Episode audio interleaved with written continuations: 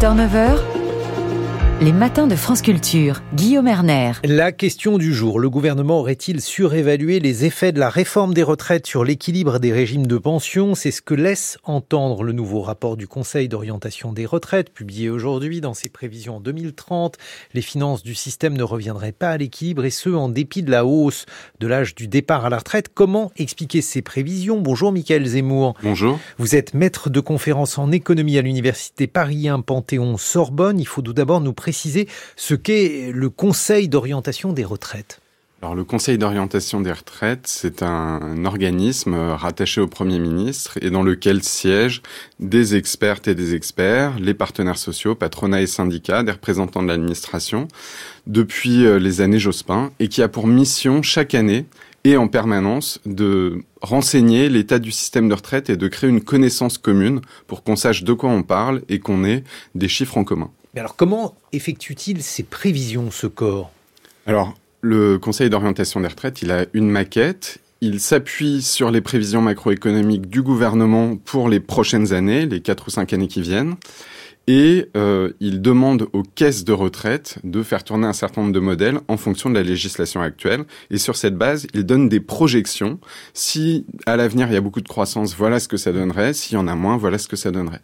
Alors pourquoi dire que euh, ces scénarios sont biaisés? Puisque suite à l'annonce que euh, cette réforme était insuffisante, beaucoup de personnes ont attaqué le corps en disant qu'on avait affaire euh, finalement à un organisme partisan, Michael Zemmour. C'est vraiment un mauvais procès. C'est-à-dire que il n'y a pas beaucoup de politiques publiques pour lesquelles on a une information continue aussi précise et aussi détaillée et aussi transparente sur ces hypothèses.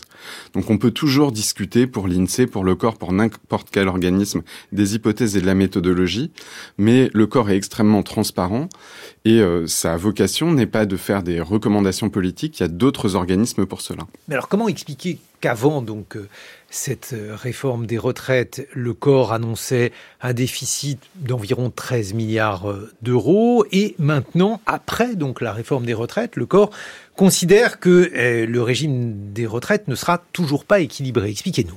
Alors, il y a plusieurs éléments. D'abord, les prévisions économiques, par nature, ça bouge chaque année. Elles sont actualisées par la macroéconomie, par la démographie, et donc il est normal que ça bouge un petit peu chaque année.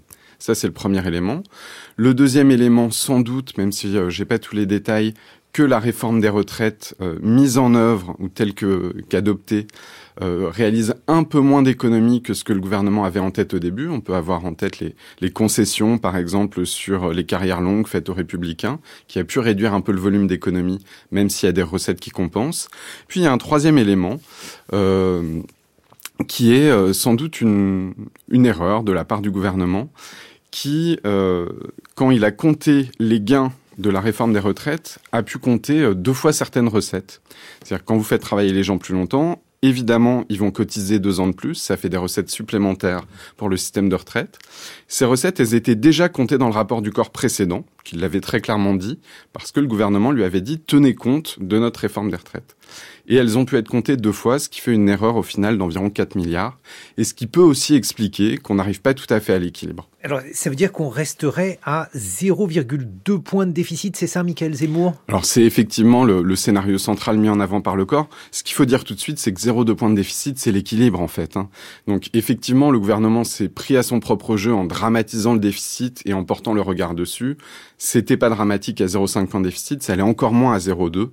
Si vous avez euh, un étranger qui vous demande des nouvelles du système de retraite, vous allez lui dire les dépenses sont stables, le déficit est minuscule, on est à l'équilibre. Bon, mais alors, on pourrait aussi dire, Michael Zemmour, que dans ces conditions, la réforme du régime des retraites a permis un retour à l'équilibre. Alors, on passe de 0,5 à 0,2, ce n'est pas grand-chose, mais c'est encore mieux d'être à 0,2. Ça dépend quel problème on se pose. La réforme des retraites très clairement fait euh, des économies. Elle réduit les dépenses de retraite. Elle va aussi augmenter l'emploi des seniors.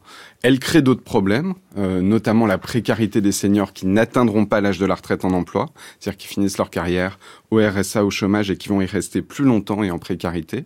Et puis, la réforme des retraites ne résout pas les principaux problèmes que pose le rapport du corps depuis des années. C'est-à-dire? Pas tellement des problèmes financiers. De ce côté-là, c'est réglé plutôt par les réformes précédentes, en effet.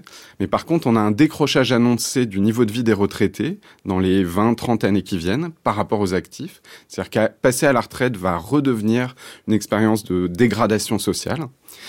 Et euh, ça, c'est un point important. Il y a les... Pourquoi hmm. expliquez-nous Parce que euh, le corps intègre des hypothèses de diminution des pensions, parce que le gouvernement, dans sa réforme, euh, fait en sorte que les, réformes, que les pensions vont diminuer, parce qu'il n'a cessé de répéter que l'une des hypothèses rejetées par le gouvernement était justement de diminuer les pensions, Michael Zemmour. Alors les pensions ne devraient pas diminuer en euros, mais du fait de toutes les réformes précédentes, on projette ce qu'on appelle des taux de remplacement en baisse. Le taux de remplacement, c'est la part de votre salaire que vous gardez quand vous partez à la retraite.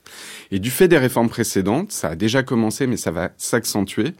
Quand on va partir à la retraite, on va partir avec de moins en moins de son salaire. S'il n'y a pas de réforme qu'on pourrait dire en positif, le corps nous dit que dans 20 ou 30 ans, le niveau de vie des retraités par rapport au reste de la population serait environ 20% plus faible qu'aujourd'hui, ce qui pourrait vous pousser à changer votre consommation ou à devoir déménager par exemple. Autre question, dans ce que vous évoquiez il y a quelques instants, Michael Zemmour, et qui a été largement commenté durant cette réforme ou ce débat sur la réforme des retraites, la précarité de certains seniors qui vont devoir demeurer en emploi et qui auront du mal à le faire, ça normalement, eh, ça devrait peser sur le déficit du système. Euh, alors évidemment, quand l'emploi s'améliore, euh, ça fait davantage de recettes. Quand le chômage recule ou quand on reste plus longtemps en emploi, euh, ça compte. L'effet de la réforme, c'est à la fois de maintenir des personnes au chômage ou au RSA et en même temps de pousser d'autres personnes en emploi alors qu'elles auraient été à la retraite. Mais alors si vous avez plus de personnes au chômage et que ces personnes donc sont considérées comme cotisants, ça creuse le déficit. Euh, ces personnes au chômage, euh, leur niveau de vie va être dégradé. Donc c'est pas elles qui creusent le déficit. C'est-à-dire qu'en fait, il y a les personnes qui vont travailler plus longtemps, qui elles vont amener de nouvelles recettes. Donc c'est en ça que la réforme amène de nouvelles recettes. Du côté des personnes au chômage, elles ne vont pas cotiser davantage. Elles vont percevoir des minima sociaux, des prestations chômage, mais comme ces minima sociaux et ces prestations chômage sont moins protectrices que la retraite, elles vont rester plus longtemps en précarité et ça coûtera globalement moins cher.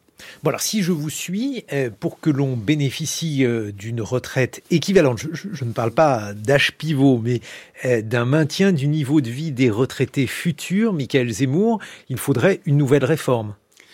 De toute façon, en France, on a des réformes à peu près tous les cinq ans. Mais effectivement, si on veut s'attaquer à la dégradation du niveau de vie des retraités, il faudrait une réforme en positif qui se donne un objectif. Peut-être pas de maintenir le niveau de vie des retraités à son niveau actuel, qui est historiquement élevé, mais l'empêcher de se dégrader trop et trop vite. Et effectivement, pour ça, il faudrait des ressources. Mais alors, dans ce cas-là, est-ce que ça ne pèserait pas sur le niveau de vie des actifs, puisque ce sont les actifs qui payent euh, les retraites euh, des retraités? Toute la question est une question d'équilibre. S'il n'y a pas de nouvelle réforme, on va avoir un découplage du niveau de vie des actifs, une sorte de dérive avec des actifs dont le pouvoir d'achat progresserait, tandis que celui des retraités stagnerait et donc un décrochage. Donc le débat qu'il faut qu'on ait collectivement, c'est à quel âge on part à la retraite, dans quelles conditions, mais quel est le bon rapport pour nous entre le niveau de vie des retraités et des actifs.